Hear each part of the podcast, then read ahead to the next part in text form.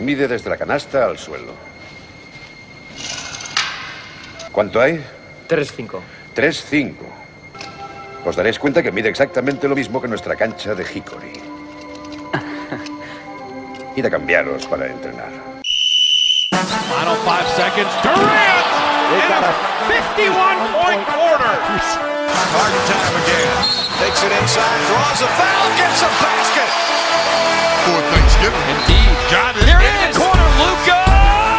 Goes in. How did he do it? How did he do it? That is Luca Magic. Hola y bienvenidos a Zona 305, soy David de Favoro y como siempre me acompañan Sergio Pérez, Hola a todos. Alberto Rodríguez, ¿Qué pasa, chicos? Jacobo Fernández Pacheco Hola David, hola a todos. Y Diego Fajardo. ¿Qué pasa? Esto ha sonado súper natural y continuo, ¿verdad? Ha habido ahí un subidón de intensidad inexplicable. Eh, Sergio Pérez, ¿dónde no estamos? Bueno, no lo vais a creer, pero yo estoy en un ovni. Ojo, eh. Sí. Eh, no sé cómo, pero esta mañana me ha abducido un ovni. He salido a la terraza un momento y, y bueno, pues aquí estoy con, con dos señores verdes que bueno, me quieren interrogar. De momento no me han metido nada, ningún tipo de sonda, pero bueno, pues No, no- no será porque no lo has pedido, ¿no? efectivamente, yo bueno, he soltado un par de indirectas, pero no, no se me está haciendo caso. Pero bueno, es que vamos a ver cómo va la semana, pero vamos, al menos yo, yo estoy por aquí a saber dónde. Alberto, te iba a preguntar que dónde nos pueden seguir, pero después de esto ya. Hombre, yo le iba a decir que ya notaba yo que la decoración era un poco distinta a la que normalmente nos enseña, ¿no? Eh, bueno, voy a modificar un poco. Nos pueden seguir en Facebook, Twitter e Instagram como arroba zona 305 podcast. Jacobo Fernández Pacheco, ¿dónde nos pueden escuchar? Aparte de en la radio Inter- intergaláctica, en el programa de hoy. Eh, pues aparte de la red intergaláctica, nos pueden escuchar en las plataformas muy terrícolas de Evox, Anchor, Spotify, en Apple Podcasts, en Google Podcasts, en Breaker, en Pocket Cast, en Overcast, en Stitcher y en Radio Public. Estamos en todas como Zona 305. Y bien, Fajardo, para rematar, ¿algún comentario? Pues yo abducido la verdad es que no estoy, estoy en casa, con, sigo con mis compañeros, la clase de twerking por suerte aún no ha llegado, pero bueno, Yo por pe- desgracia. Peligra, peligra, peligra que en cualquier momento pueda aparecer. Esta semana hemos probado, ¿cómo se llama esto? El, el body combat. Y, y mal, Va, bueno. mal en todos los sentidos, porque yo ya sabía que era poco elástico, pero no encima tan torpe. Pues nada, dicho todo esto, empezamos.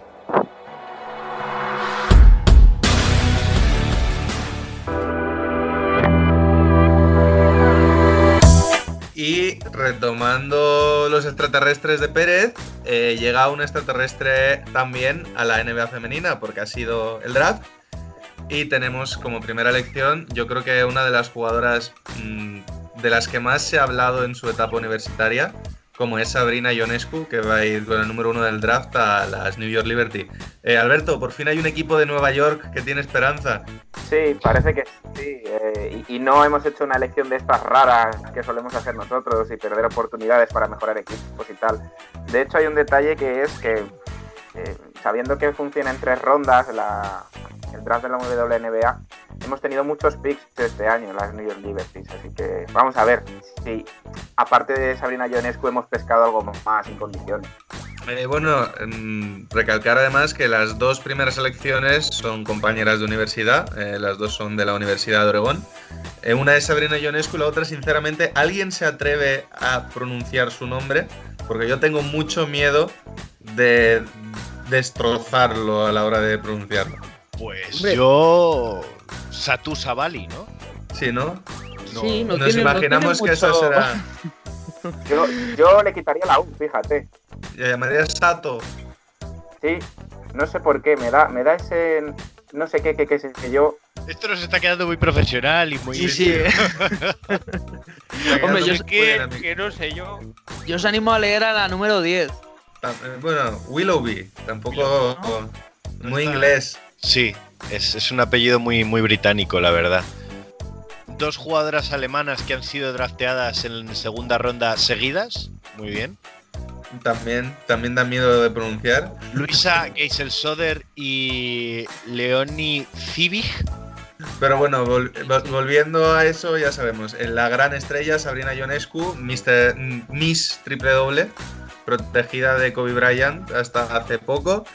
Y yo creo que una de las llamadas a marcar el básquet femenino en, en los próximos años si no pasa nada extraño, ¿no? Mm, Jugadora súper dominante y, y que además mm, yo creo que físicamente está un puntito por encima de cualquier, de cualquier otro prospect este año. ¿Alguno la ha seguido lo suficiente como para atreverse a darnos una descripción, un pronóstico de ella como jugadora? Va a dominar.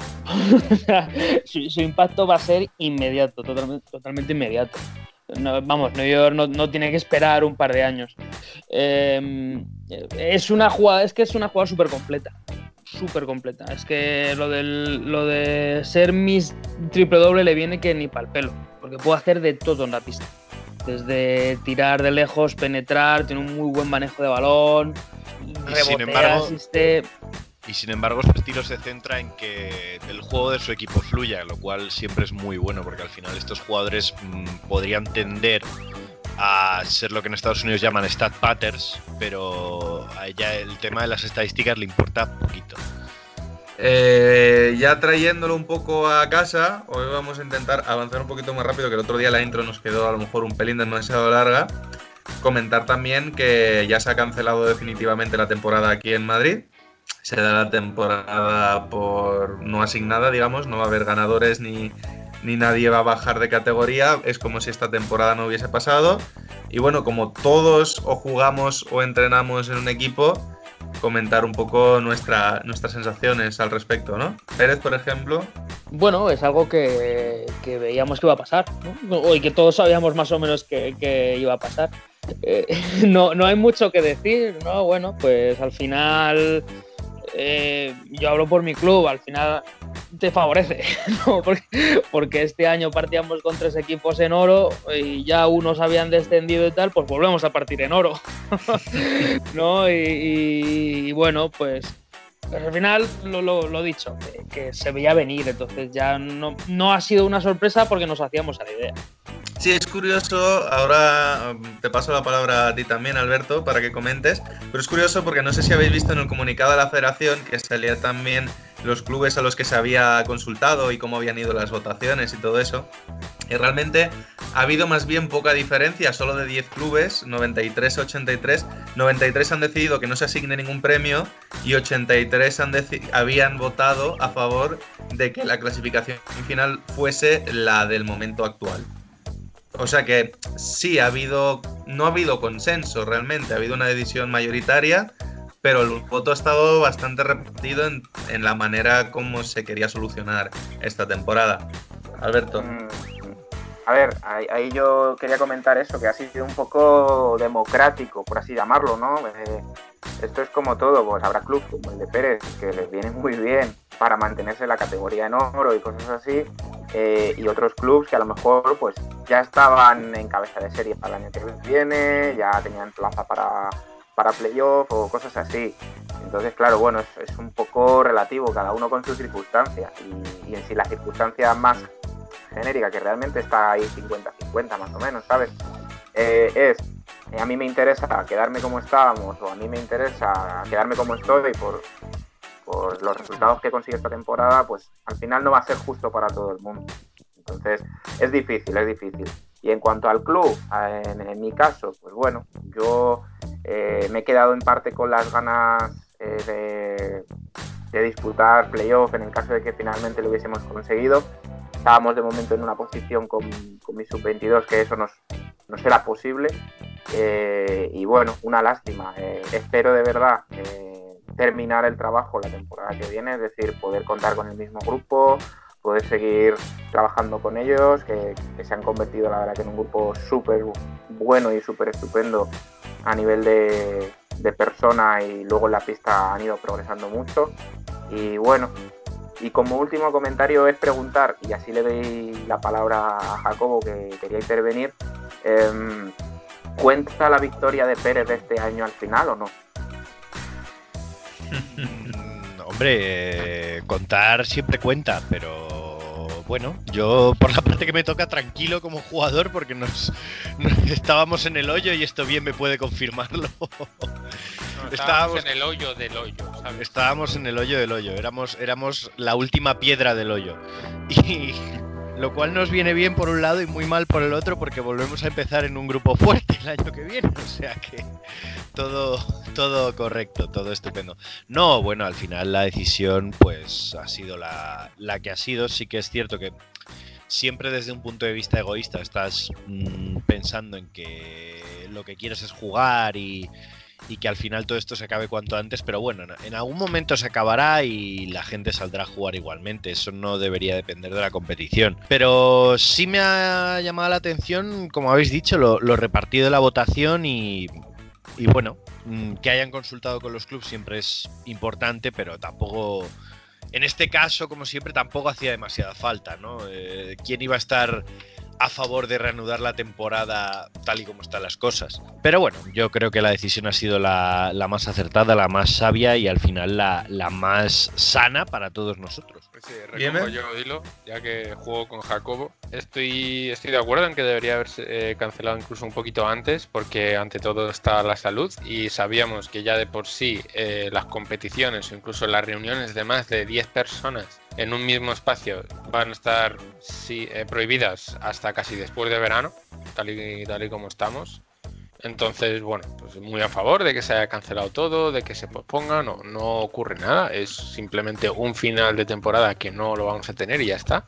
Hay varias putadas para algunos clubs, como, el de Davide, que estaba, bueno, estaba en una posición muy buena para jugar eh, eliminatoria. Para nosotros nos ha venido bien y mal, como bien ha dicho Jacobo, pero bien en el sentido de que estábamos empezando a jugar como queríamos, que era como equipo.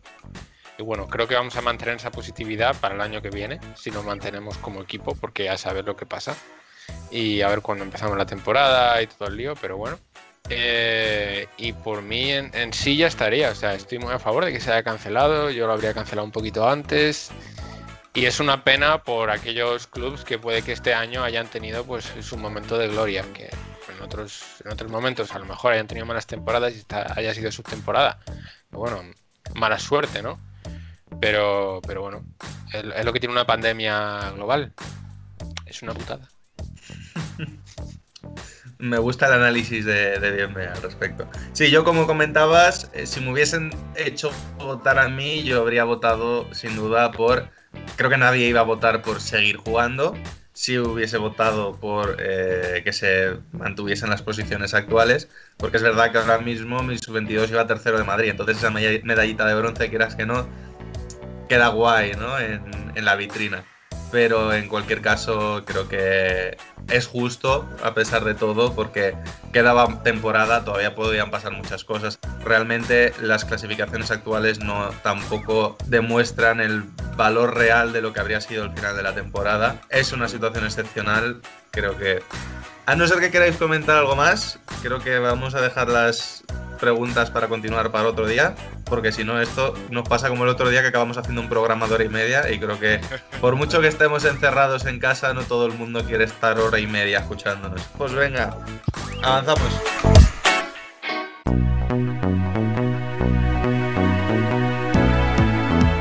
Jacobo, hoy dirían adelantaría lo que nos traes, pero has querido que sea sorpresa, no nos has querido decir nada. Claro, he querido que sea sorpresa, porque al final, eh, si lo analizamos bien, nosotros eh, practicamos o entrenamos, ¿vale? Un deporte que ha ido siempre acompañado de una palabra. ¿Qué, qué- qué palabra podría... El baloncesto como concepto, como deporte profesional, ¿qué, qué le ha acompañado siempre? Una palabra. Innovación. Bueno, do- dos, balón y cesto. No, pues me quedo con la que ha dicho Alberto. Innovación.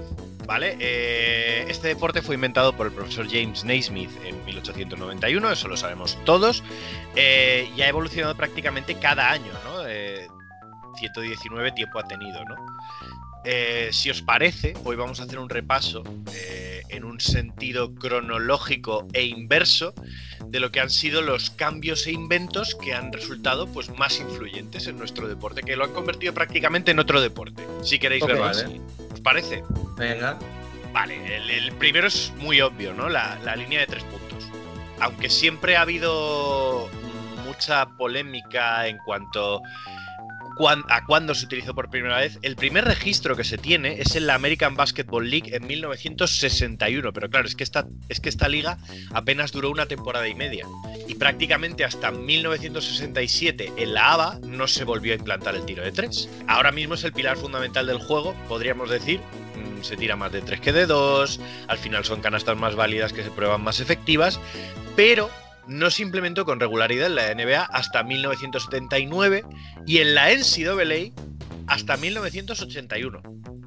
Y aún entonces, durante casi 15 años, los entrenadores más clásicos habían rehusado mm, abusar del, del- concepto, del recurso del triple. Bueno, sí, yo creo que al final, eh, viéndolo desde el punto de vista de, la época, se entiende porque es lo mismo que si ahora instaurásemos una línea de 4 puntos a 9 metros, probablemente a muchos entrenadores no le haría mucha gracia que sus jugadores tirasen mm, 25 veces desde ese punto como se está haciendo ahora con la línea de 3. Probablemente de- dejaríamos a Curry tirarse dos o tres por partido, a Demian Lillard, pero en general diríamos, a ver, no te calientes, ese no es un tiro eficiente, hay que tirar de más cerca.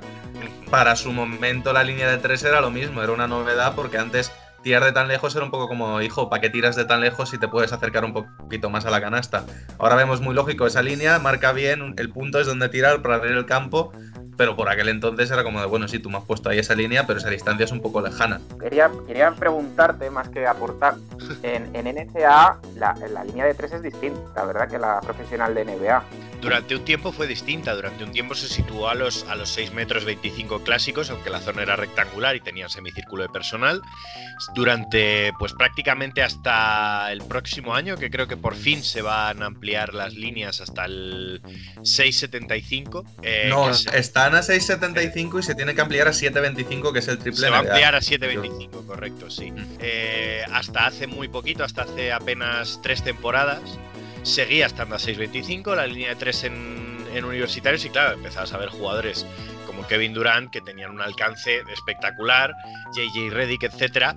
Pero bueno, sí que es cierto que en, ciertos aspectos el baloncesto universitario va más despacio, pero por mm, el valor tradicional que tiene y por mm, el, e- ese aura mítica que le supone sus, sus propios reglamentos. Al final ya no se juega a dos mitades de 20 minutos, salvo en el NCAA. Hombre, tú, tú piensas que, que realmente ese triple es el que hasta hace tres años efectivamente también había baloncesto FIBA. Siempre hemos tenido en España, en Europa el 6.25 hasta que se decidió implantar el 6.75.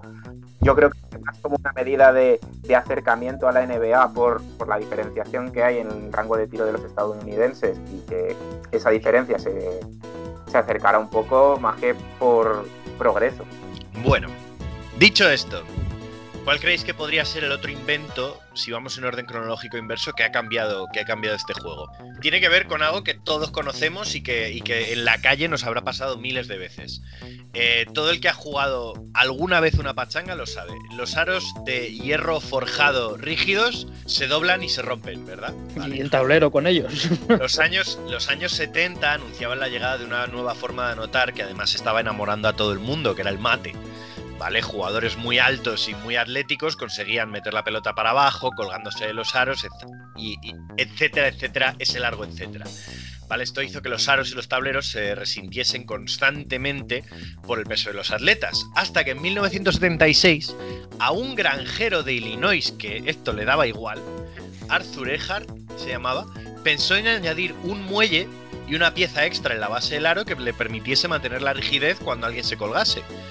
Y claro, este invento eh, no, solo, no solo permitió que los aros y los tableros no se rompiesen, sino que además eh, hizo que el juego fuese mucho más rápido porque los jugadores podían permitirse más agresividad a la hora de atacar la canasta y que las posesiones fuesen más rápidas, que hubiese más contraataques y en general que el juego fuese más espectacular. Me gusta imaginarme a la señora Ejart diciéndole a Arthur, déjate de historias y vete a ordeñar la vaca. Lo que pasa es que al principio cuando se, se instauró esta medida del muelle ideal fue casi peor, porque hacía efecto rebote y se rompían más tableros. O sea, Claro, porque los, porque los tableros seguían siendo de cristal en vez de metacrilato. Claro, claro, entonces tú te colgabas y luego el golpe de, la, de base del aro, digamos, con el tablero. Entonces, y ya como se metiese una esca- un, un algo por ahí y así que acaba, acaba.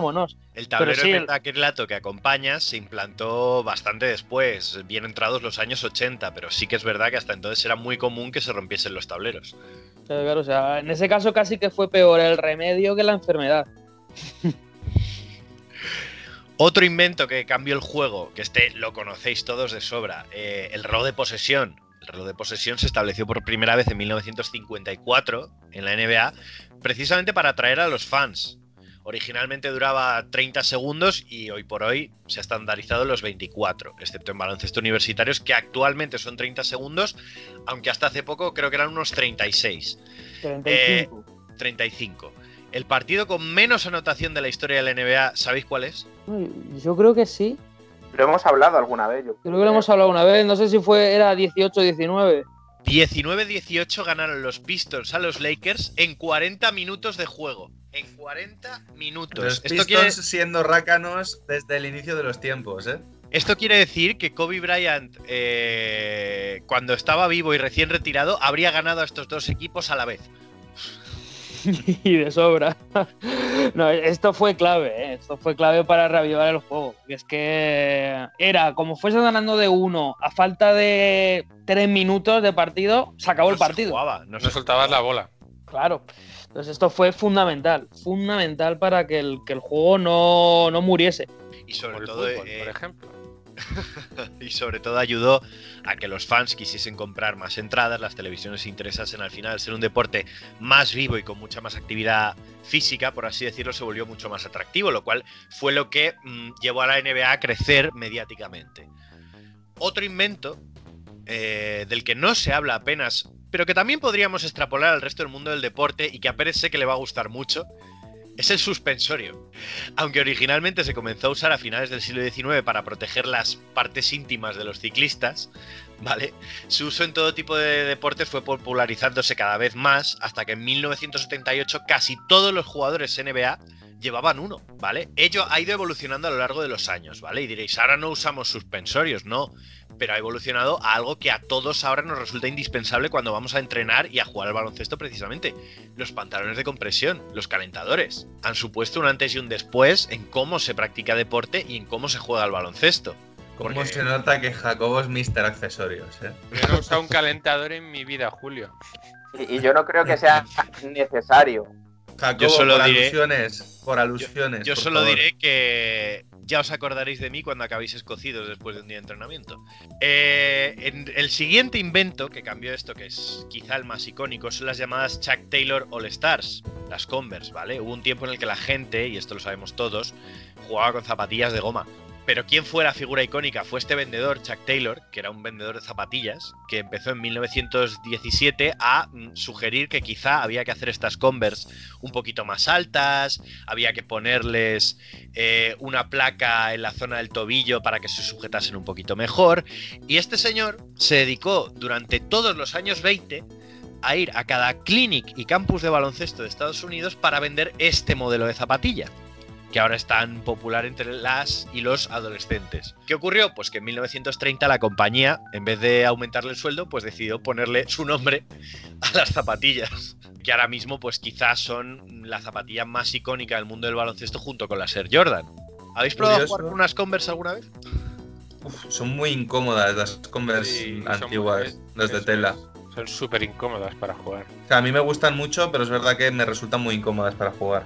Lo que es curioso, lo que comentabas de las Converse y las Air Jordan, que al final las Air Jordan nacen un poco para quitarle el monopolio a las Converse y, se lo han quitado por completo. Otro invento muy poco apreciado es el del pantalón corto. Es difícil de creer, ¿eh? Eh, recordamos que el baloncesto se inventa en 1891, ¿correcto? Pero es que hasta 1920 los jugadores jugaban en pantalón largo, casi un pantalón de jinete. Bueno, hay muchos chavales hoy en día, me cago en. Es increíble que esté volviendo esta moda, pero, pero hasta 1920 no se empezaron a usar los clásicos shorts para jugar al baloncesto. Y aunque es cierto que, por ejemplo, jugadores como, como Jordan empezaron a llevarlos más largos y luego llegó toda la moda deplorable de los pantalones casi por el tobillo de, de los, de los 2000, eh, este invento ha cambiado el baloncesto muchísimo y ha evolucionado quizá más en el baloncesto femenino, donde ahora llevan un pantalón totalmente diferente al de los hombres. Incluso la selección australiana de baloncesto llegó a llevar un mono específico de, de- de baloncesto. Y, y bueno, un, un- un invento del que muchas veces, como dice Pérez ahora, lo vemos en los chavales que entrenan en pantalón largo de chándal y te dan ganas de decir 119 años de evolución de un deporte para llegar a esto. Y bueno, Pero ya el- cuando, cuando hablas de, de shorts, hablamos de los short shorts o de los shorts normales en los años 20. De los shorts, shorts. Obviamente en los años 20 se utilizaba el pantalón paquetero que se estandarizó Bueno, hasta Años 20, 30, 40, Claro, 50, que se 60, estandarizó 70, hasta espera mitad que de sigo, los- 80. hasta mitad de los 90 el pantalón paquetero era, era la, la norma y, y Lebron lo está volviendo a poner de moda. ¿Os habéis fijado cómo lleva los pantalones Lebron ahora? Sí, sí, es que además se lo dije yo un día a Pérez porque los pantalones ahora tienen como un acabado en triángulo, ¿vale? Entonces eh, el, el de Lebron está tan ajustado el muslo que parece que ese triángulo es una rotura del propio pantalón que parece que va a explotar. Del muslo que tiene el, el cabroncete. Mi pregunta es, ¿esto que hacen, eh, vamos, el 95% de, de las jugadoras de remangarse por arriba la goma, ¿sabes lo que os digo, no? Que se, se hacen siete vueltas, eh, ¿por qué? Quiero decir, pues, es una- Tal Se ha vez es una buena pregunta para que hagamos por redes sociales. Es, se- al parecer, cuanto más corto es, eh, es la pernera, eh, más movilidad tienes y más natural es, es- es el movimiento. Joder, Jacobo tiene respuestas para todo, ¿eh? Pero, quiero decir, hay una solución para eso, que es en vez de pillarte una L, te pillas una mm, 12. Ya, pero el problema de la 12 es que de corto, de largo está como a ti tú lo quieres, pero de ancho no. Vale, vale, vale. Pero quiero decir que, que eso es algo que, por ejemplo, en baloncesto masculino no se ve. Bueno, Alberto y yo podemos discrepar con eso. Pues, bueno, a lo mejor es un caso, pero vamos, que en general no, no, no es algo que se veamos mucho. Uno- Bueno, pero- Unos casos de- demasiado repetidos, te diré. Quizá, quizá el invento, y con esto ya cierro, que, que más eh, revolucionó el deporte, precisamente vino eh, durante su nacimiento. Y es, eh, voy a hacer el ruido, a ver si lo reconocéis. ¿Sabéis qué es esto? El, el balón. El La balón. pelota. El balón, la pelota de baloncesto. Es que cuando... Ahora nos dice Jacobo, es que hasta el año 47 se jugaba con una caja de cartón. No, es que durante, durante su creación, el, el doctor Naismith eh, creó 13 reglas originales que no mencionaban en ningún momento la posibilidad de que la pelota botase.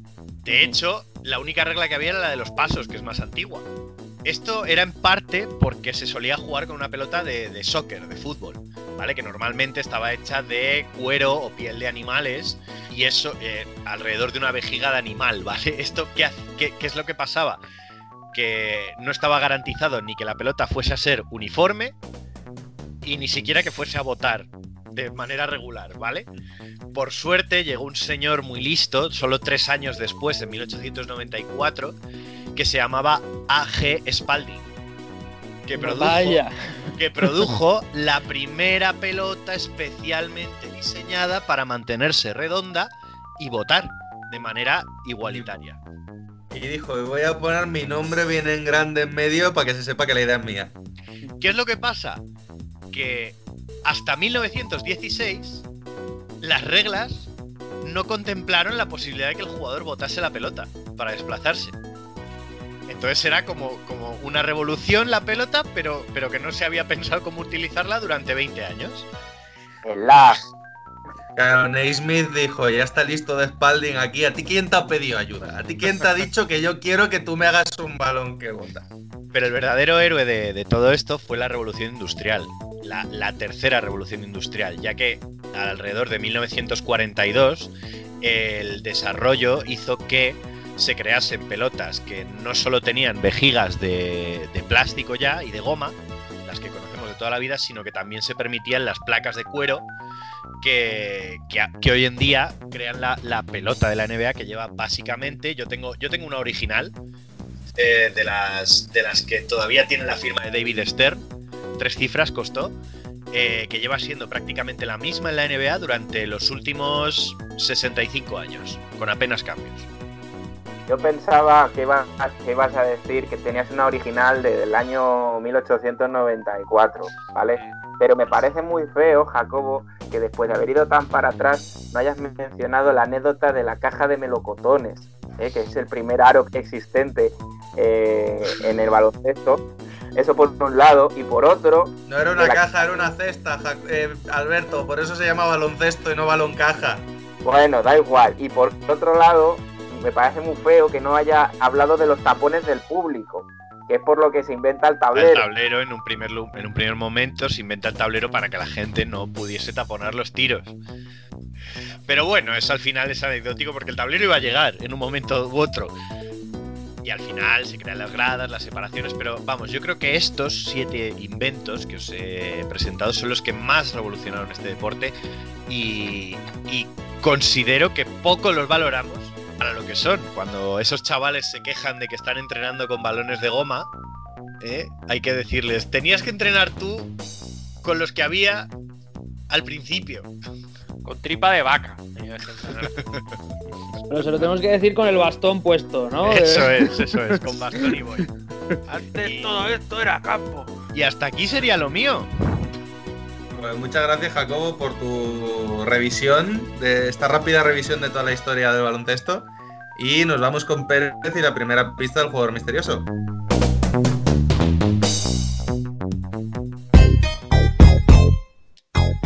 Bueno. Dinos, Pérez, ¿con qué nos vas a, a, a putear hoy? No, yo creo, yo creo que la vais a adivinar, ¿eh? no, no es tan difícil. Lo que pasa es que, bueno, intento rebuscar un poco, que no sean las clásicas pistas. Entonces, que bueno. no sea, es un jugador que no es jugador. bueno, voy con... Sí, más o menos. Adam Morrison. Correcto. no, no, no. Bueno, vamos con la primera, que es que eh, estudió en una mítica universidad y se licenció en historia. Vale. Yo creo que ya Ups. lo sé. Yo también. Es que os he dicho que era muy facilita.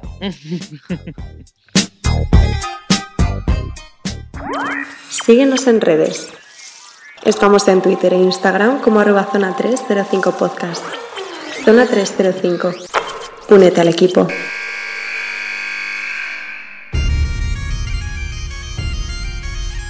Bueno, Alberto, te toca. Hoy sección canónica del programa, ¿no? Sí, hoy ya, ya como habrán escuchado los espectadores, han llegado las gaitas, la epicidad y todo esto que ponemos siempre de fondo para. Alberto, anunciar. ¿algún comentario sobre. Perdón, eh, Jacobo, ¿algún comentario sobre la palabra epicidad? Epicidad no existe. Vale, pues épica, música, Gracias. como quieras. Los redichos estos, de verdad, ¿cómo son los Pérez? No, no voy a hacer Bueno. ningún comentario. Eh, volviendo un poquito al hilo, eh, ya sabéis que estamos en, tu historia, esta sección que os ofrecemos para que participéis con nosotros en el programa. Muy sencilla, en la que basta con que grabéis un audio de 5 minutos, nos lo mandéis a zona305podcast.gmail.com y ya me encargaré yo de encasquetarle el marrón a Jacobo, que para algo yo ya me encargo de encontrar la historia. Entonces, bueno, eh, esta semana, para seguir la buena racha que llevábamos desde la última, volvemos a tener una historia de femenino, ¿vale? Se ha, animado otra chica a, a, mandarnos un audio y en este caso la protagonista se llama Noelia, Noelia Risi para los amigos, ya lo dirá ella en el propio audio y bueno, nos cuenta, a diferencia de las otras historias que nos cuentan una gran historia, eh, ella ha optado por contarnos dos grandes anécdotas que la verdad que tienen cierta, cierta parte de humor, cierta parte de, de, de, gracia, ¿no? Como, como es ella. Entonces, cuando quieras, Jacobo, le puedes dar al play. Pues nada, le damos. Buenas, ¿qué tal? Bueno, en primer lugar, enhorabuena por el podcast, chicos. Y nada, gracias por, por dar unos minutillos aquí a, a, la audiencia, a ver si alguien más se. Nada, yo me, me presento, soy, soy Noelia, aunque bueno, en el mundo del, del básquet soy risi, para todo el mundo de risitas. Y yo empecé a jugar a los 8 años en el equipo del cole, luego me federé hasta los, pues más hasta los, yo creo que serían 14 o por ahí años. Y ahí estuve en el, en el CESA, un equipo de Alcalá. Y luego ya crearon el, el Club Baloncesto Alcalá. Y bueno, mi familia hasta entonces, ahí estuve dos o tres añitos. Estuve jugando y también entrenando a, a un equipo femenino de infantiles. Y nada, una experiencia increíble, la verdad. Y luego también tuve la suerte de que me convocó la selección de Madrid. Fui a las, a las convocatorias y coincidí con, con grandes jugonas, que seguro que alguna está escuchando esto. Y bueno, entre otras, Laura Quevedo, que, ojito, tiene hasta medalla olímpica ya. Incluso coincidí con ella, soy voluntaria del, del COE también. Y tuve la suerte de que di las equipaciones al, al equipo de básquet femenino y reencontrarme ahí con ella fue, fue una pasada. Y nada, os voy a contar un par de anecdotillas porque, bueno, está escuchando otras historias, incluso la de otras chicas y el femenino que contaba playoffs, tal, pero bueno, yo más que así intensas prefiero contar graciosas porque mm, llamándome Riz y a la vista está que, bueno, soy un poco, no sé, me, me, me encantan las bromas y tal. Así que voy a empezar por ahí. La, la primera historia, que es, bueno, es que no me acordaba y hablando con las, con las compis del, del equipo, la verdad es que esa yo creo que es mi, mi top, en mi top 10 yo creo que es la número uno. Pues esa fue jugando, estaba yo en el, creo que ya estaba en el baloncesto Alcalá, que por cierto tenéis que, ir a ver a los chavales que están en el EVA ya y son muy grandes, están en el. Y estábamos jugando, no me acuerdo ahora mismo muy bien, lo he estado pensando, pero no caigo, contra el equipo de la hija de, de Fernando Romay, Maca. Pues bueno, yo a pesar de medir, por ahí medía yo que sé, unos 65 como mucho, pues bueno, yo siempre he sido pivot, porque yo veía una bola y me tiraba de cabeza y me pegaba con quien, con quien fuese, a ver, dentro de lo legal, ¿no? Y juego limpio siempre, muy sano. Y estábamos jugando y yo defendía a la hija de Amaka, la hija de Romay, que bueno, por los genes podéis imaginar, es una tierrona así, mazo de alta y es muy buena, la verdad. Pues me puse, me puse con ella y me pasó, es que no podía ser otra manera. Yo llevo gafas, pero para jugar al básquet pues me pongo lentillas, ¿no? y estaba jugando y de esto que de repente mmm, se me queda una lentilla, la cojo con la mano y en plan de eh, cambio, ¿qué, ¿qué, hago yo con esto? Veía como ciega. Pues bueno, no se me ocurre otra cosa que como no lo veía claro, yo estaba sola con, con la bola, dije, va. Bueno, pues siendo pivot no me he caracterizado nunca por meter triples. Bueno, pues ese yo creo que fue el triple más celebrado de mi vida, con una, con una mano en la lentilla la otra que no sabía qué hacer porque no veía muy bien a las compañeras, dije, va, yo tiro, tiro a canasta y alguien pillará el rebote porque es que ahora mismo no sé qué hacer. No veía ni, ni a los entrenadores se me estaban mirando y dije, bueno, pues antes de que me quiten la bola, bueno, de esto que, que tiro, meto y yo en plan de flipando, claro. Eh, lo peor que fue falta. O sea, 3 más 1 y claro, yo mm, no dije nada, di la lentilla a una compañera y dije, bueno, después de, de esto me, me, cambio y eso fue como el momento más, más top de mi carrera, súper random todo. Y otro momento que también es para no olvidar, también con el Alcalá, fíjate que he estado, yo qué sé, creo que es un año o dos jugando, pero al final es, es lo que más, lo que más recuerdos tengo, muy buenos momentos estábamos jugando contra, contra Cabrini y era una pista en la calle, pero, o sea, con, con techo así, una. Es, el suelo este rarillo, todos hemos jugado, que cuando llueve, pues te caes. Y claro, ellas estaban acostumbradas, pero nosotras no. Y de esto que empezamos la primera parte, el primer cuarto, nos empezábamos a caer todas. De las caídas, pues nos agarrábamos para no caernos, falta, falta, falta. Bueno, ya en el, en el descanso, a un padre se le iluminó y dijo: Mira, os traigo una Coca-Cola, el baches en los pies, porque esto, mm, bueno, lesiones ahí por. Vamos, más. Y nos echamos la, la Coca-Cola en los pies, ¿vale? Nos, nos dejamos de resbalar, pero claro, llevábamos acumuladas un montón de faltas. Seguimos acumulando y de esto que quedaron solo dos en la pista. Yo no había visto eso en mi vida, claro. Íbamos ganando, pero la paliza que nos pegaron al final fue, fue memorable. Y nada, eso, yo era un par de historias así graciosas y curiosas que os quería contar. Esto da para mucho, a ver si hago una compi más, más anima. Y, y nada, que enhorabuena chicos y, y nada, seguir así. Gracias.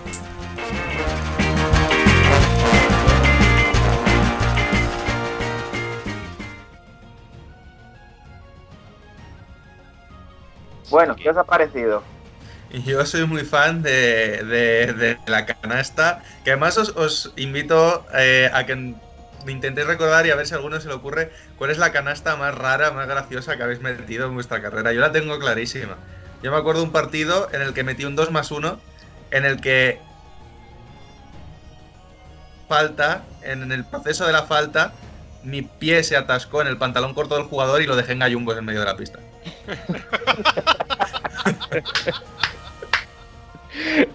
Eh, Encima, claro, le pitaron la falta a él, por lo Claro. cual. Y además tira el tiro libre y el tío es que no protestaba la falta, protestaba el es que me ha dejado en gallumbos encima, ¿cómo va a ser falta mía? ¿sabes? Ha faltado a mi honor. Pues cuando a mí lo que me ha gustado es que cuando, cuando ha comentado el tema de la pista de Cabrini, que yo creo que todos aquí la conocemos, eh, o bueno, el que no la conozca, seguro que va y, habrá jugado, o vamos, os sorprenderá, es eh, que no ha nombrado lo que siempre pasa en todos los partidos, porque el techo está muy bajito y además hay unas vigas enormes eh, en el techo, de tal forma que en todos los partidos siempre hay un tiro en el que toca las vigas y vuelve. y a, a mí este año que yo he ido para allá, primeros minutos de partido le pasó a uno de mis jugadores. Pero lo mejor de todo es que el árbitro ni se dio cuenta y siguió el partido. o sea, eh, pero siempre pasa y siempre me parece tremendo para los que tenemos un tirito con algo de parábola, ya no digo mucha, con un poquito de parábola, es que siempre tenemos ese miedo de tirar desde los, los 45. Eso, eso es algo que, que- que- que hace, hace muy bien a, a cuando decimos factor cancha, ¿no? Totalmente, sí, sí, sí, sí. Y lo que ha dicho de las zapatillas tiene toda la razón. Y además, eh, lo de las vigas es algo que a mí y a la vida nos toca muy de cerca, ¿no? Lo que nosotros apodamos como el tapón del Juan de. Sí, en el fondo de la cierva pasa lo mismo y nos salvaba una o dos canastas por partido siempre. Y A bueno, eh, eh, bien, ve, tú no dices nada de, de la chica. A ver, me, me ha gustado bastante el audio. Y lo de Risi con razón, porque la verdad es que la anécdota ha tenido, ha tenido su puntito y me ¿Tú gusta bien ve, no, no recuerdas cuál es tu canasta más extraña que has metido en tu vida? Pues tengo varias, la verdad, porque si por algo se me conoces por ser extraño en sí, eh, cuando entro a canasta. Entonces, mira, diría que la más extraña fue eh, cuando era cadete, pues eh, teníamos un, un torneo eh, que jugábamos en Villalba y, y no sé si Pérez, bueno, donde tú entrenas, pues hay como eh, una, se puede dividir en una pista larga o tres intermedias, ¿no? Pues en la de en medio, justo una de las canastas está de encima de la puerta de secretaría o de algo de eso. No sé si de secretaría o... No, la, la que da al pasillo. Da a uno de los pasillos que justo da para almacén. Pues había, eh, cuando yo jugaba, una puerta como de plástico, metacrilato, algo así, que creo que la quitaron por lo que me pasó a mí, básicamente, que era que en un contraataque me lanzaron el balón muy largo, veía que no llegaba, empecé a correr como un cabrón, la acabé cogiendo, pero la cogí en el suelo, la levanté para arriba, metí canasta y me tragué la puerta. Lo que pasó que atravesé la puerta, literalmente. Madre Este mía, o sea, es el partido, dices, ¿no? Sí, sí, en pleno partido. Y yo- y yo- curling humano. Sí, sí. Y, mi- y mi, mi entrenador todo preocupado por si, si estaba bien y tal. Y yo, yo, pero la he metido, la he metido. Que es lo importante. Sí, Oye, sí, joder, pero está bien. Ahora que dices eso, bien ve, de preocupado si la he metido o no, yo también voy a contar la mía, que casualmente fue el año pasado y casualmente fue, en Alcalá. O sea, nuestra, nuestra historia de hoy viene de una persona que está relacionada con Alcalá, pues la mía fue en Alcalá. Básicamente, que todos me conocéis como juego, eh, me tiré contra tres tíos. ¿Vale? Eh, me pegaron un viaje de AUPA. Culpa mía, por supuesto, pero me pegaron un viaje de AUPA. Total, que veo que el árbitro no pita nada, que sigue el juego, entonces, claro, endemoniado, voy a hacer una falta para pagar el contraataque. Y me llega el entrenador y me dice, pero tranquilo, tranquilo, si está muy bien. Digo, ¿pero qué está muy bien? Y dice, se acabas de meter la canasta. Claro, me había tirado yo con tío, se había soltado el de cualquier manera y no había sido consciente de que la canasta había entrado. Para el que no conozca a Alberto como jugador, Alberto deja a Russell Westbrook como un base comedido y cerebral.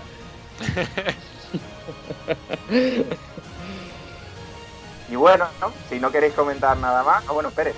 Hombre, ya com- comento ya la, la- mía, ¿no? O por lo menos la que yo recuerdo que fue hace un par de años. Eh, primera jugada de partido, teníamos un sistema para una loop, ¿no? Entonces, bueno, pues, pues yo jugaba de escolta, me la dan en 45 eh, y tenía yo que lanzar a loop. Pues ya podéis imaginar lo que pasó. Lo lancé tan bien que, que primera jugada de partido, ¿eh? Lo lancé tan bien que triple. Jacob, faltas tú. No, yo la canasta más loca que metí en mi vida me pasó por chupón. Eh, metí un tiro en desequilibrio por detrás del tablero. Eh, simplemente por empecinarme en tirármela yo, mm, porque estaba convencido de que mi defensor me estaba haciendo falta, cosa que ignoraba completamente si me estaba haciendo falta o no. Pero yo miraba desafiante al árbitro, todo esto mientras obviamente consumía los 20 segundos de, posesión eh, con el balón, amasándolo. Eh, de esto que voy para adentro, este muchacho era considerablemente más fuerte que yo y según me estoy yendo por un lateral, eh, tiré pues casi un saque de banda de fútbol desde detrás de la cabeza y eh, fue por detrás del tablero y yo, no puede ser, no puede ser, no puede ser, no puede ser, y entró.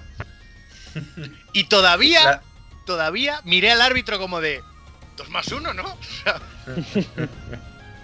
La típica que aunque la metas, el entrenador te acaba sentando, ¿no? eso es. Bueno, pues eh, eh, si no tenéis nada más que decir, hago el recordatorio una vez más para los oyentes de que, bueno, que aquí tienen las puertas abiertas siempre para, para mandarnos su audio, su historia, su anécdota, su mayor de, la mayor de las vergüenzas que quieran contarnos o su historia más triste, grabando un audio de 5 minutos, mandándolo a nuestro correo zona 305podcast.gmail.com. Ya sabéis, encargaré de que meterle más trabajo a Jacobo para que esté ocupado. Sí, que, que- que no tengo nada que hacer en la vida. Pues muchas gracias a los dos, Alberto y a Jacobo. Y Pérez, nos vamos contigo con la segunda pista del jugador misterioso.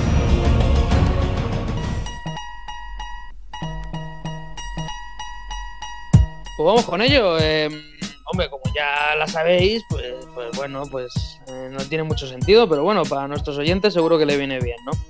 Y es que bueno, eh, ya retirado, pues rechazó una oferta de Boston Celtics para volver a las pistas. Y la casualidad de que esa misma temporada Boston ganó el anillo. Bien, no, no, no escucho nada porque se me ha ido la conexión, pero seguro que los compañeros Yo, luego yo me creo que lo tengo más o menos claro. Bueno, si no lo, lo repito, lo repito para ti, David, que es que ya retirado, este jugador pues rechazó una oferta de Boston Celtics para volver a jugar, ¿no? Para volver a las pistas.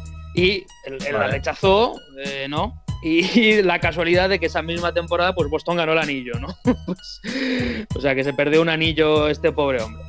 Yo me he descolocado un poco ahora. Síguenos en redes. Estamos en Twitter e Instagram como arroba zona 305 podcast. Zona 305. Únete al equipo.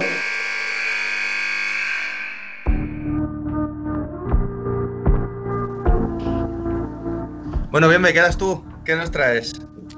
Bueno, pues esta semana he querido preparar algo un poquito más especial, más dedicado, y me ha tocado la sección de investigación.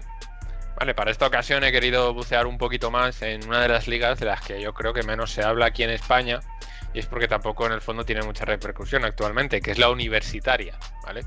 El baloncesto universitario en España en general, muy poquito se sabe, mmm, apenas se ven partidos y la verdad es que todo tiene que ver con que las canteras de los equipos profesionales tienen mucha fuerza ahora mismo. No es como la liga universitaria americana, que es el, segundo reclamo de, los jugadores.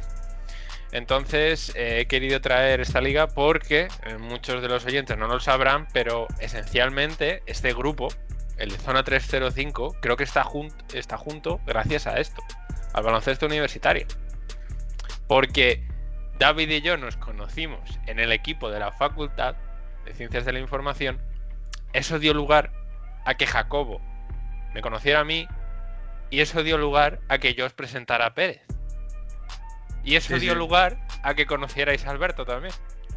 Bueno, no, no, el, el, el, link con Alberto soy yo, no Pérez. Hmm. Claro, claro. Pero sí, bueno, que sin, sin básquet universitario probablemente no estaríamos aquí los cinco juntos. Eso es. Entonces me parece algo muy chulo, muy bonito y, y, aquí lo traigo. A ver, no voy a hablar del baloncesto universitario de Madrid, sino de España, ¿vale? Porque nosotros jugábamos en la Liga de la Universidad Complutense, que no tiene nada que ver con lo que es la liga, lo que se denomina el CEU, ¿vale? El Campeonato de España Universitario de Baloncesto. Que no sé por qué no lo han llamado CEU, será que no mola tanto, porque claro, CEU es muy ambiguo. Puede ser el campeonato de España universitario de lo que les dé la gana, básicamente. Pero bueno, es un modelo de competición nacional que se estructura básicamente en dos fases, ¿vale? La autonómica, que juegan las 17 comunidades autónomas, y según las competencias de cada una se estructura de determinada forma, ¿vale? Se presentan los equipos de las universidades que pueden repetir, ¿vale? Porque la Complutense, como bien sabréis, tiene más o menos eh, universidad en muchas comunidades autónomas entonces, no he logrado descubrir más o menos si puede haber un equipo Complutense por comunidad autónoma. Por lo general no, se suele centralizar en la comunidad autónoma en la que más repercusión tenga. En este caso es Madrid, como la Politécnica, igual. ¿Vale? La segunda fase es la final, ¿vale? Que dependiendo del número de equipos presentados, eh, se juega a lo largo de tres días. Pueden ser de 20, 16, 12 u 8 equipos en total, ¿vale? La forma de la competición se determina al principio de temporada, cuando se marca el número de equipos que va a haber por comunidad autónoma, ¿vale? Es un poco complicadillo, ¿vale? No, no tanto como la, la, liga esta femenina de la que nos habló Pérez en el último programa, pero bueno, se, se complica un poquillo. Eh, depende del número, pero nos vamos a centrar en qué pasaría o cómo se organiza si son 20 los equipos, ¿vale? Eh, en este caso sería los 17 campeones de cada comunidad más la universidad que organiza las eliminatorias y los y dos equipos segundos que se hacen por sorteo. ¿Vale? Los dos segundos de determinadas comunidades pues se ponen, ¿vale? Luego hay casos en que si la universidad organizadora eh, no tiene un representante, se coge al segundo de otro equipo o al primero de, de, esa comunidad autónoma. Es un poco ahí caótico, pero, pero se acaba eligiendo equipos, eso nunca hay problema. Alguien jugará, ¿no? Sí, alguien acaba jugando siempre, aunque sea para pasar el rato. Cada universidad puede inscribir eh, a los campeonatos universitarios tanto un equipo masculino como femenino, ¿vale? Eh, siempre teniendo en cuenta que se hayan clasificado en la fase autonómica. Estamos hablando ahora de la fase final, ¿vale? De la de grupos. Eh, entonces, pueden acreditar hasta 14 jugadores y 5 oficiales y realizar eh, hasta dos cambios o incorporaciones 7 días antes del inicio de este campeonato. Es decir, tú puedes jugar con una, plantilla durante toda la temporada, pero a la hora de inscribirte para la final, tienes hasta una semana para hacer dos posibles cambios, ya sea por lesiones, porque alguno deja el equipo o lo que sea. Eh, estos jugadores se les, se les somete a controles sanitarios y de antidopaje también a lo largo de toda la temporada. Todo esto lo gestiona la propia federación. ¿Cómo se clasifica? Vale, pues ya que cada comunidad pone su liga, eh, las puntuaciones son generales. Es decir, por victoria, dos puntos. Por derrota, un punto. Y si, hay incomparecencia, ningún punto, ¿vale? Si hay empates, se pone como líder por average, es decir, como por lo general en casi todas las ligas. Y la temporada se rige según el número de equipos que haya en cada comunidad, aunque al final lo que se intenta es más o menos mantener el mismo número para que no haya diferencia de puntos. Porque si no, claro, si tú en una comunidad tienes 15 equipos y en otra tienes 5, pues obviamente eh, van a tener mucho más puntos los de la comunidad que más equipos tengan, por lo general. Entonces no sería justo. Entonces más o menos se intenta equiparar al mismo número de equipos. Tras esto, ¿qué pasa? Se juega temporada, ¿vale? Entonces, según la clasificación, se emparejan los grupos por sorteo, ¿vale? Y se juegan las eliminatorias. Se hacen cuatro grupos, cada finalista es líder de un grupo y el resto de las universidades clasificadas se sortean, ¿vale? Con el único criterio de no tener dos universidades de la misma comunidad autónoma en un grupo. Es decir, el primer clasificado va como líder de un grupo, el segundo clasificado como líder de otro, el tercero y el cuarto así sucesivamente, ¿vale? Y luego ya sorteo. Lo más interesante de todo, que esta fase de grupos, semifinales y final, se juega en tres días. O sea, durante tres días se juega todo, ¿vale? El primer día juegas tres partidos, el segundo juegas dos y la semifinal, si te has eh, clasificado, y el tercer día se juega la final y el tercer y cuarto puesto, ¿vale? Pero lo que más me ha gustado de esto es que eh, los dos primeros días se juegan lo que se denominan partidos adaptados, ¿vale? Que es parecido a la NCAA, que son eh, partidos de dos mitades, de 10 minutos, con 5 minutos de descanso entre ambas partes y con unas normas técnicas un tanto especiales, ¿vale? Las prórrogas son solo de 3 minutos, con descansos de 1 hasta desempatar. Las expulsiones a la tercera falta o segunda técnica. A la tercera personal ya hay tiros libres. Eh, cada equipo tiene tres tiempos muertos, uno en la primera parte y dos en la segunda. Y si no pides en la primera parte, te fastidias. Y en la segunda igual, tienes que pedirlos. Y el árbitro, por ejemplo, no toca el balón cuando se saca de banda o fondo, por fuera o por algún tipo de, de violación, por así decirlo, como las faltas. ¿vale? Es decir, todo se, se, hace mucho más dinámico para que se juegue rápido y de tiempo, porque en el fondo son muchos partidos por día. ¿vale? Y luego están los partidos que se denominan no adaptados, que son, vamos, los de toda la vida, que son para la, fase autonómica y la final. Esto a mí me, me resulta pues, muy interesante porque básicamente te tienes que preparar el equipo y más bien los partidos para un tipo de partidos que es el adaptado y otro para el no adaptado. Es decir, la eliminatoria son partidos súper rápidos que, que, tienes que tener un ritmo de juego diferente. Incluso una plantilla que está acostumbrada a jugar 20 minutos a tope de intensidad y en cambio para la final te tienes que controlar porque son partidos más largos, más complicados y es totalmente diferente. Entonces me parece un, una forma de adaptar todo este juego y todas la, las reglas en sí del baloncesto muy interesante. Porque claro, tú en, en los partidos adaptados, pues te, no te puedes fiar, porque a la primera falta que hagas ya, ya prácticamente estás jodido. Por la tercera falta estás expulsado. Entonces, bueno, esta es toda la información que tengo de la Liga Universitaria Española. Y bueno, me ha parecido bastante interesante en general, porque nosotros en, la Complutense teníamos liguilla interna, que había dos divisiones, y por suerte conseguimos subir a la primera división, aunque luego nos dieron un repaso bastante considerable. Pero sí que es cierto que el equipo de la Complutense general era muy complicado entrar. Y es que hay gente, hay gente de todo, de todo tipo, hay gente de 30 y muchos años, está un poco desorganizado por este sentido porque los equipos profesionales obviamente no quieren que estos jugadores participen en estas ligas, porque hay un riesgo de lesión bastante alto, porque no es gente profesional, sino gente a lo mejor de pues de un rango amateur tirando a profesional, un poco nivel intermedio, ¿no? Que es gente muy buena, pero que no llega a tener ese nivel de profesional. ¿Vale? Y, y en, en, por ejemplo, en, en, la Complutense era un poco secta, eso hay que decirlo. Y bueno. Yo te iba a decir eh, eso, que, que, que, no, no quería entrar un poco en el, en el tema secta y todas estas cosas que hay luego por detrás.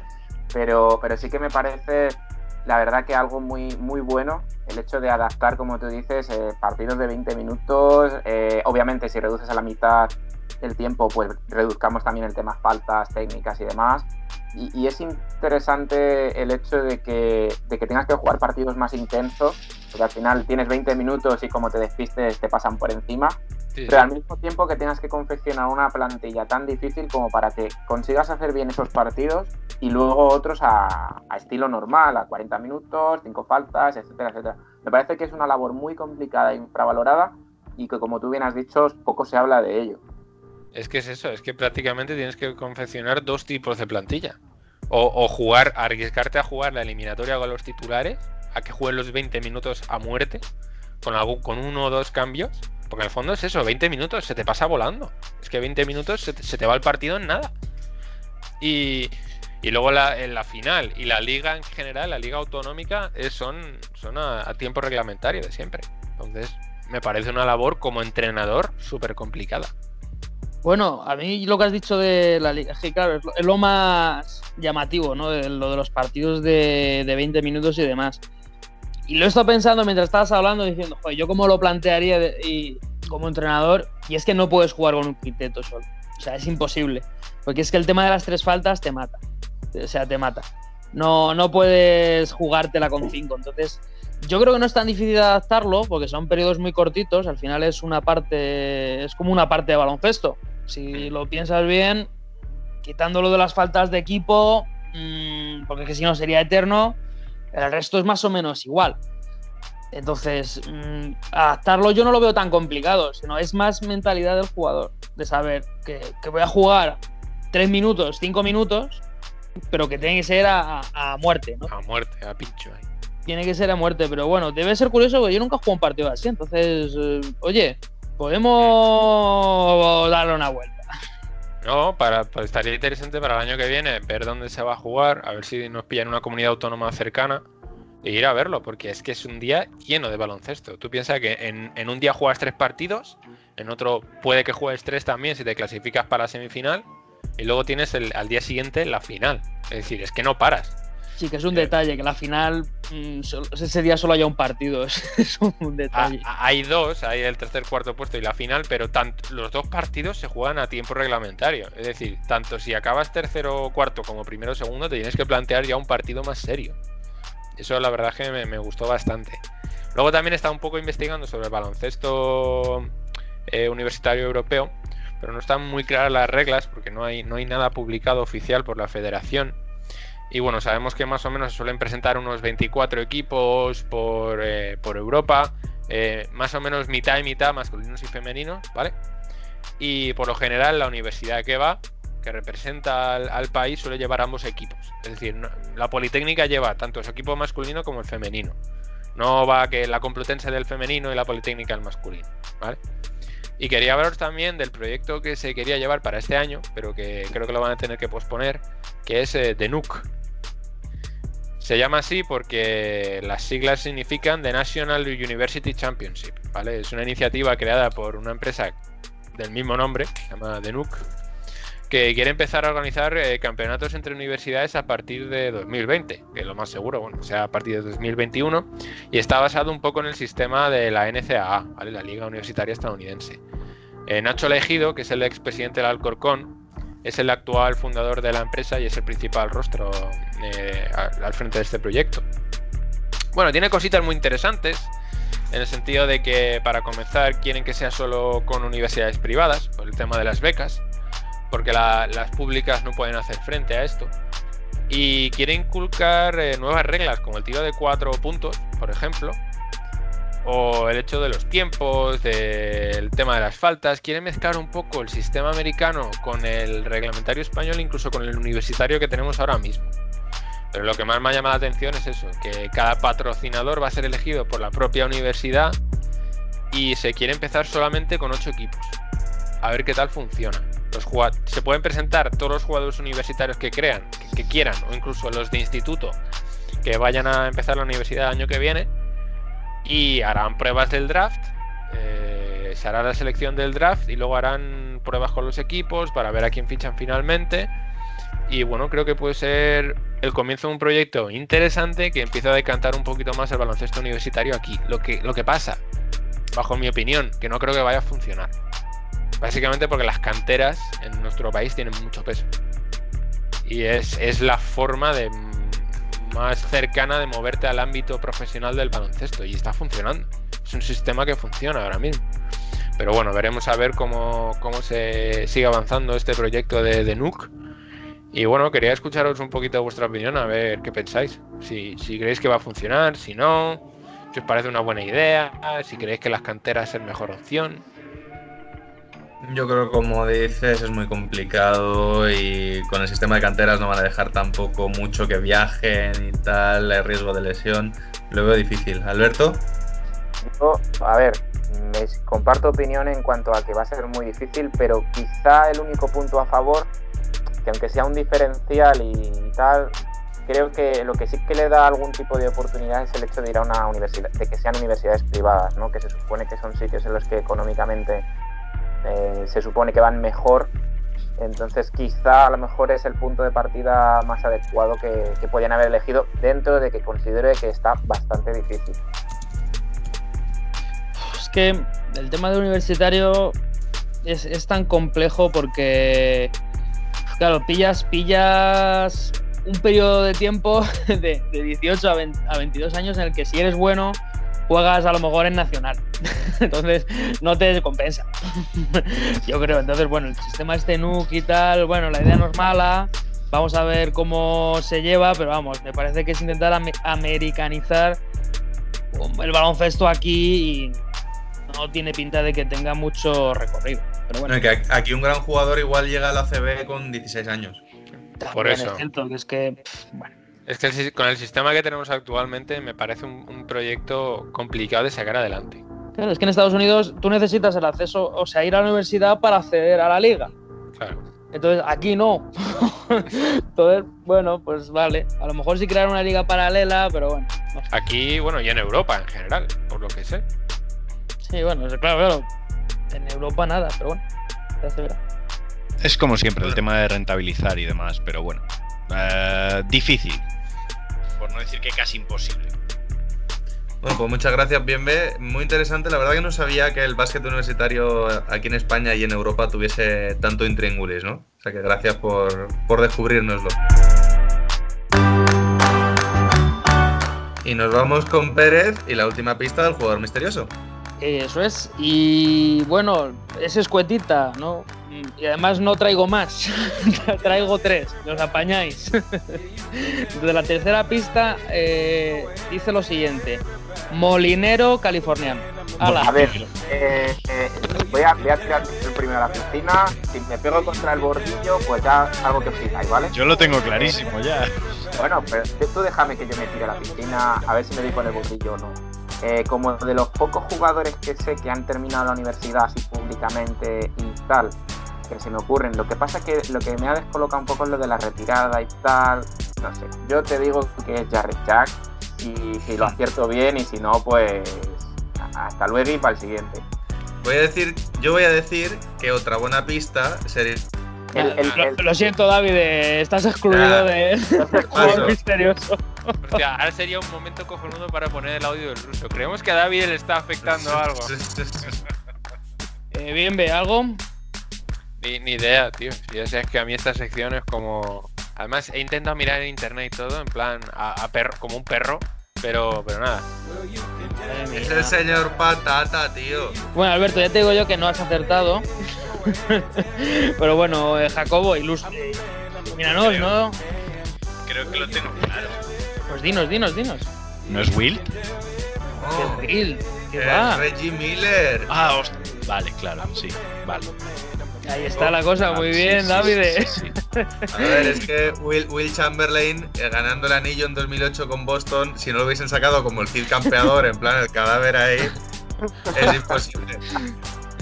Claro, ahí, ahí es que no estaba la cosa. Se me había ido la temporada totalmente. Iban a sacar a, a Garnett, ¿no? Haciendo de él. Sí. no, no, en este caso ha acertado David es, es, Reggie Miller, ¿no? Que bueno, que estudió en UCLA, él es californiano. De ahí también la última pista, ¿no? Porque Miller es molinero. Eh, la traducción, entonces, bueno, él nació en California, estudió en UCLA los cuatro años, la acabó, gran historia, y en el anillo, como bien ha dicho David, de 2008, de 2008 verano 2007, se había retirado en 2005, eh, Boston le quería, ¿no? sacar del retiro, él, él, dijo que no, y se quedó sin anillo. Entonces, bueno, pues ahí tenemos el jugador misterioso que, bueno, me alegro de que solo uno lo haya aceptado. Pues muchas gracias Pérez y nos vamos ya con el top y el flop. Síguenos en redes. Estamos en Twitter e Instagram como arroba zona 305 podcast. Zona 305. Únete al equipo.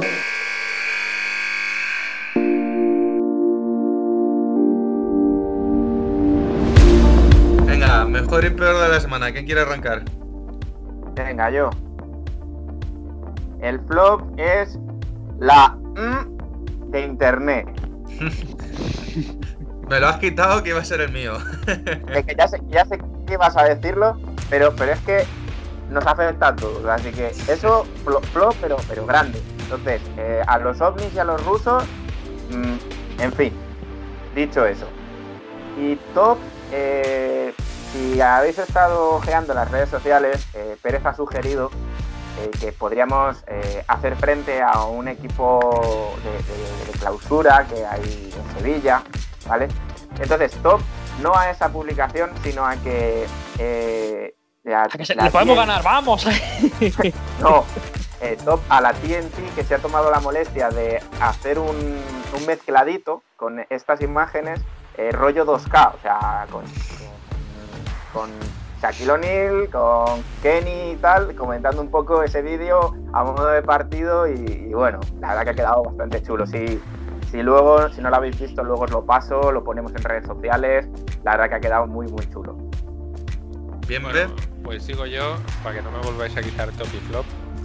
Eh, mi top y flop van relacionados con lo mismo, y es que, que hayamos acabado nuestra temporada, el equipo que tenemos Jacobo y yo, que haya acabado top, porque seguimos en la misma división y no hemos bajado, cabrones. Todo, todo el mundo decía que íbamos a bajar.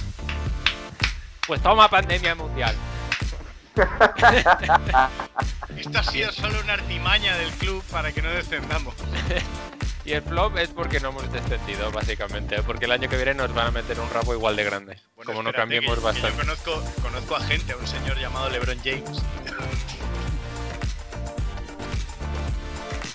Mira, me ha gustado e- ese flop y ese top a la vez que ha dicho bien, bien. Entonces, eh, a raíz de eso, yo más que vuestro club, yo creo que es cosa del estudiante. Porque por H o por B, es que es imposible que ese equipo descienda. Es imposible. O sea, ya lo siguiente, como ya no les valía el tema de, la pasta y los ascensos y no descensos y demás, ya han dicho pandemia, a tomar por saco.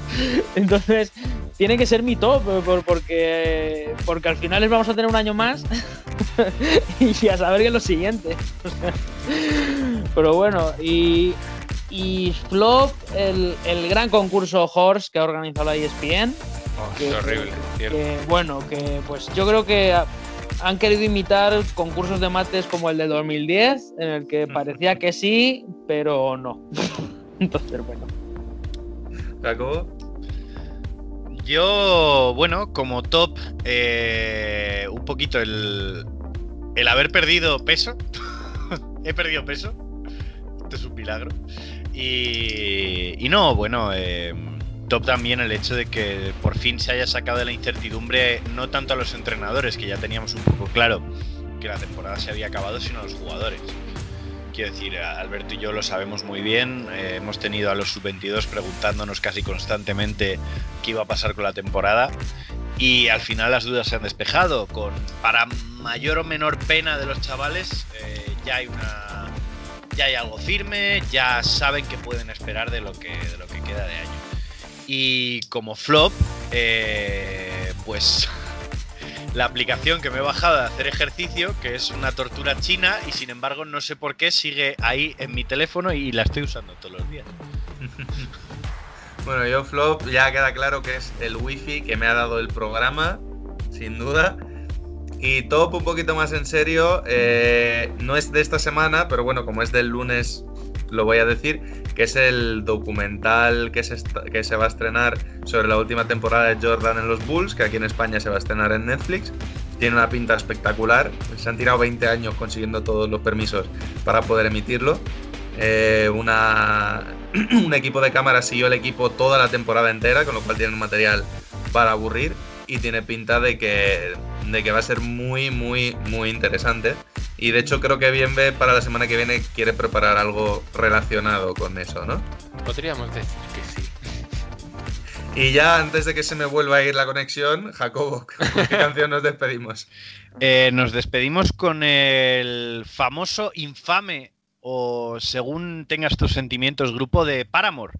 Y uno de sus últimos éxitos, singles, eh, que viene muy al caso para cómo está todo con esta pandemia, la canción se llama Hard Times. Pues con Hard Times nos despedimos hasta la semana que viene. Adiós. Hasta luego.